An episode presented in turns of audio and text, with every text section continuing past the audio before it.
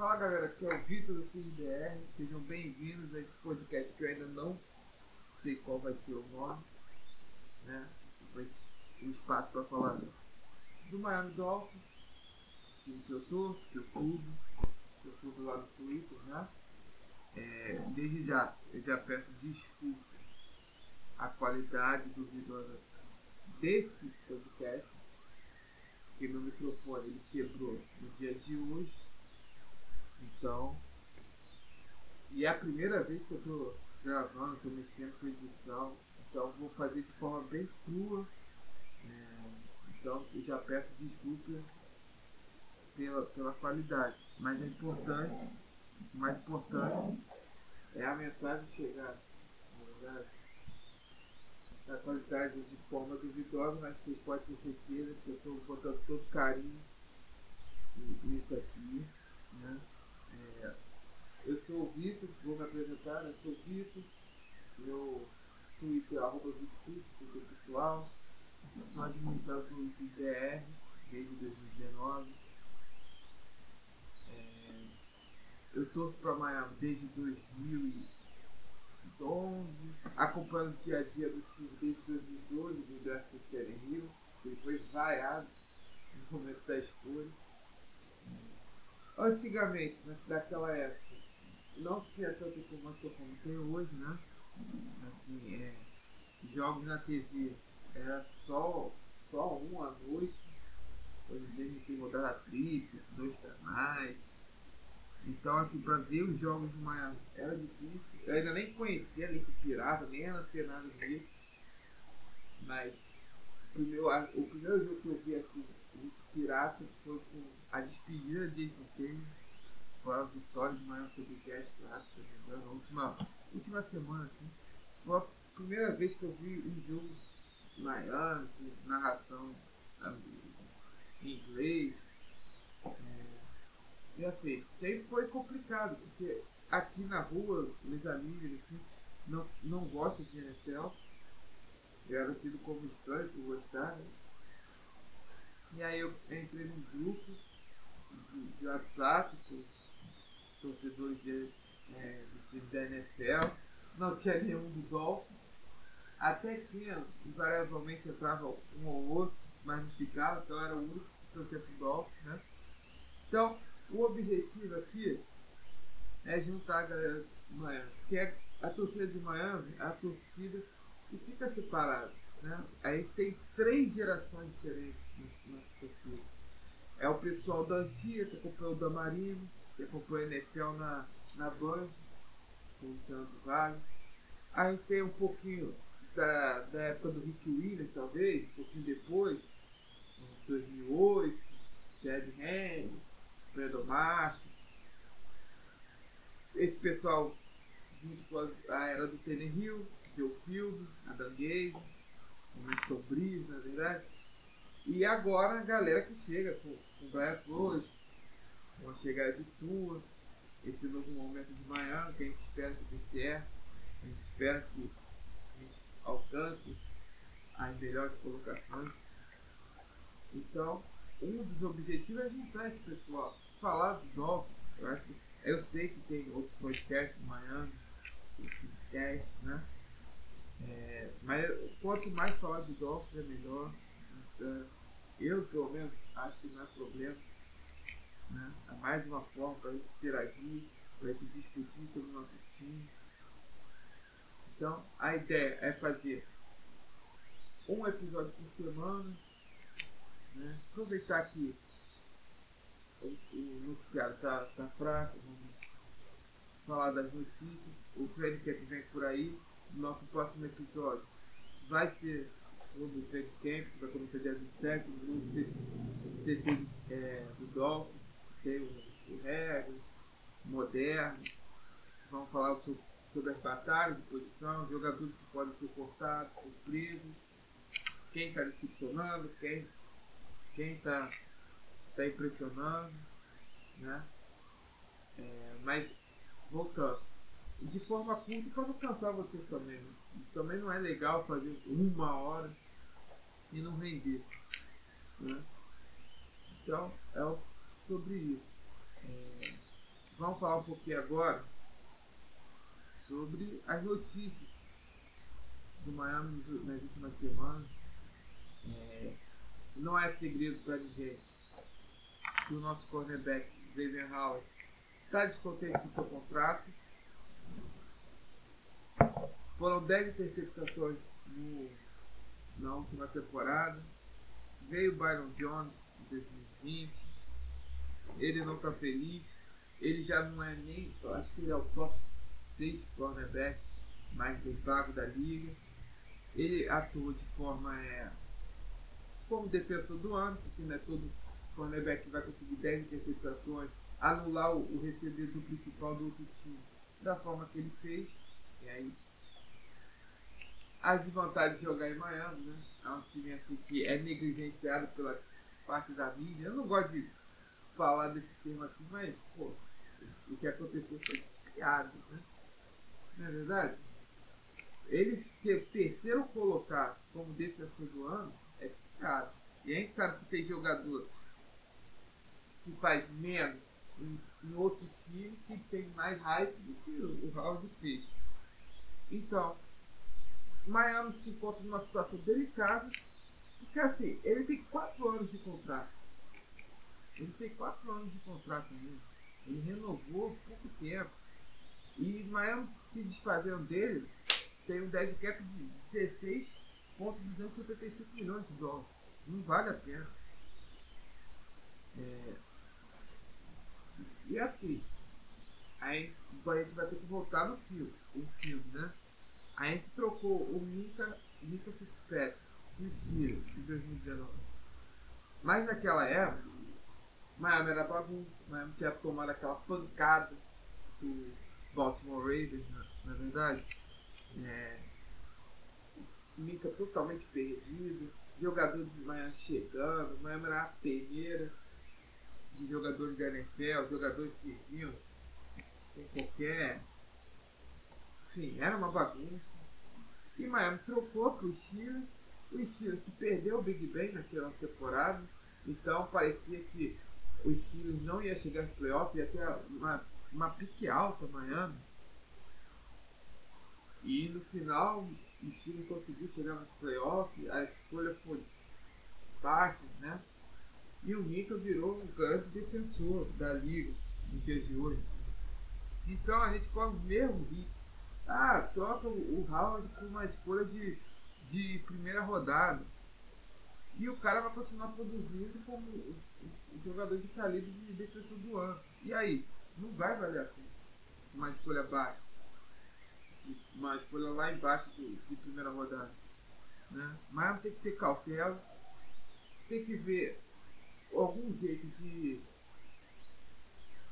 de contornar essa situação, controlar o ego do Howard, até que ponto ele vai se tornar uma distração. Né? E por outro lado, o training camp está aí, e eu já postei várias vezes lá no Twitter, que o Noah Gnome entrou nessa segunda temporada vem treinando forte. Logicamente, ele não vai ser o, Howard. Ele não vai chegar com a também vai ser aquela catástrofe contra o Bill, que, que assombra o torcedor de Miami, que levou o sarrafo do Stefan Diggs, né? Mas ali ele era calor, o time era uma bagunça, a defesa era uma bagunça no início da temporada passada. Ela não foi elite toda a temporada. E, e tinha 20 anos apenas, aprendendo. Então, se Miami vê que ele está produzindo alguma coisa no camp, já dá pelo menos a segurança de trocar o House e saber que não. Saber que não vai tão prejudicado, não é verdade? Então a gente tem que aguardar, a gente tem que ver as cenas dos próximos episódios, que vai ser uma novela longa, vocês podem ter certeza disso. Se deixam Watson vira e mexe ainda tem rumor falando que o Miami vai trocar por ele, imagina agora o Howard, né? Que realmente está insatisfeito, quer mais dinheiro, mas ele tem 4 anos de contrato. O contrato dele termina em 2024, com ele com 31 anos. Ele já tem 28. A gente sabe que o cornerback, depois do 30, dos 30 anos, não dura muito. Né? É, ano que vem, dead cap dele cai para 2 milhões e 800 apenas. Então facilitaria uma troca.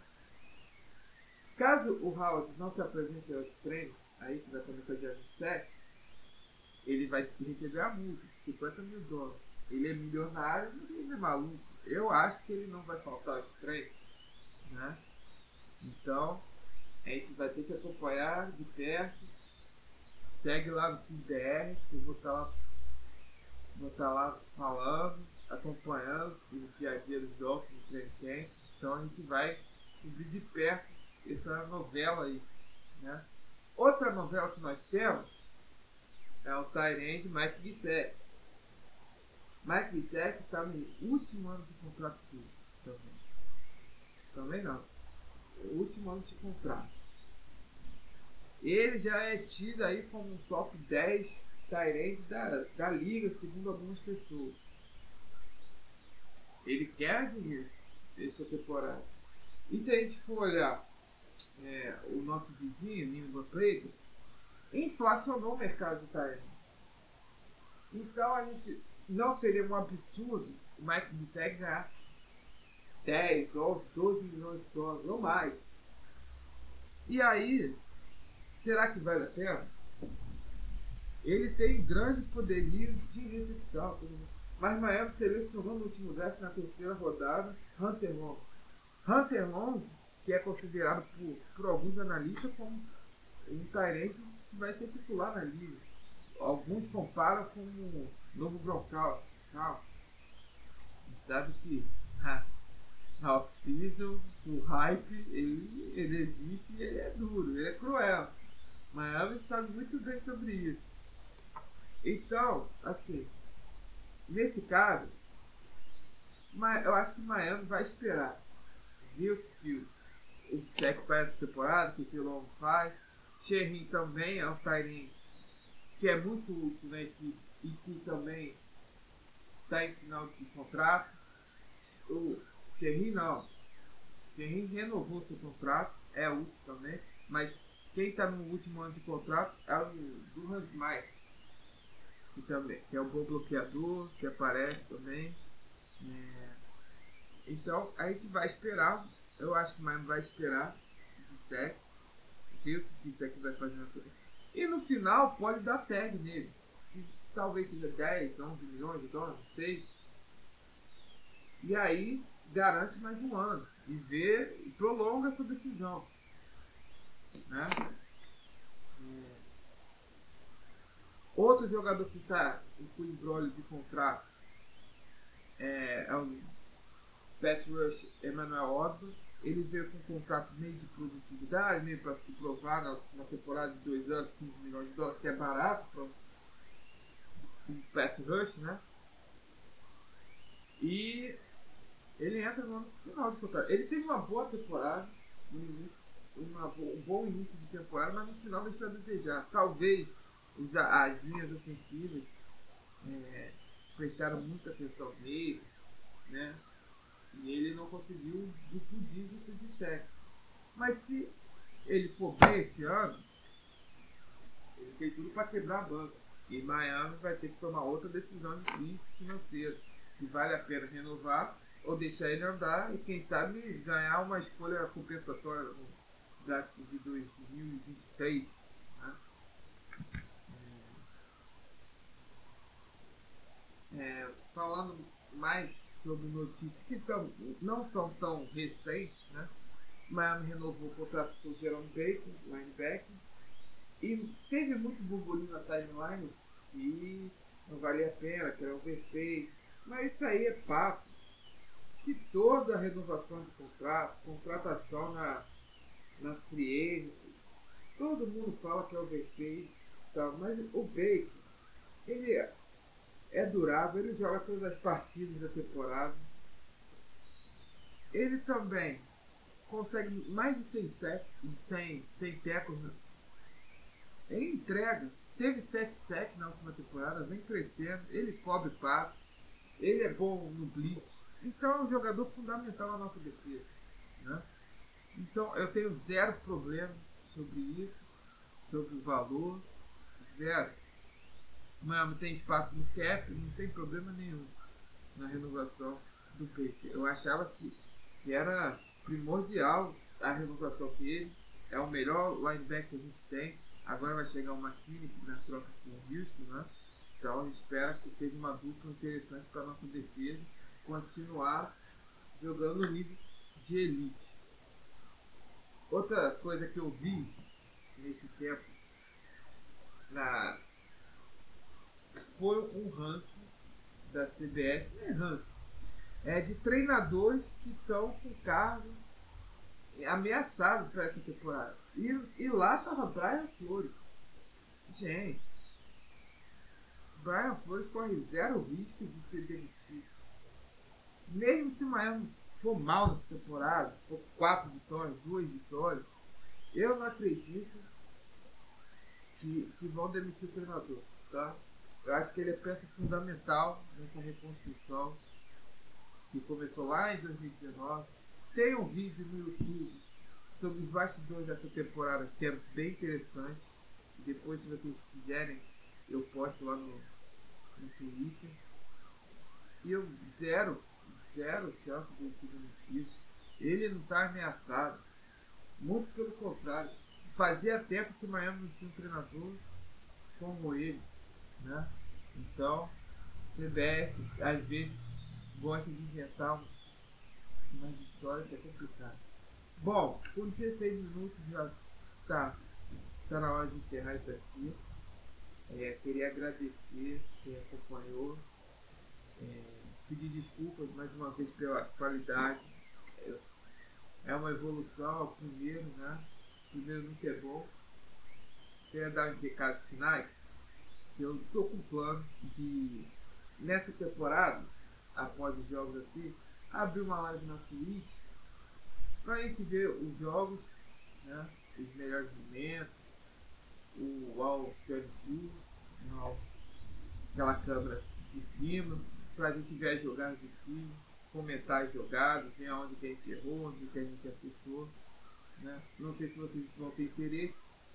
Eu, eu conto com o feedback de vocês lá no Twitter.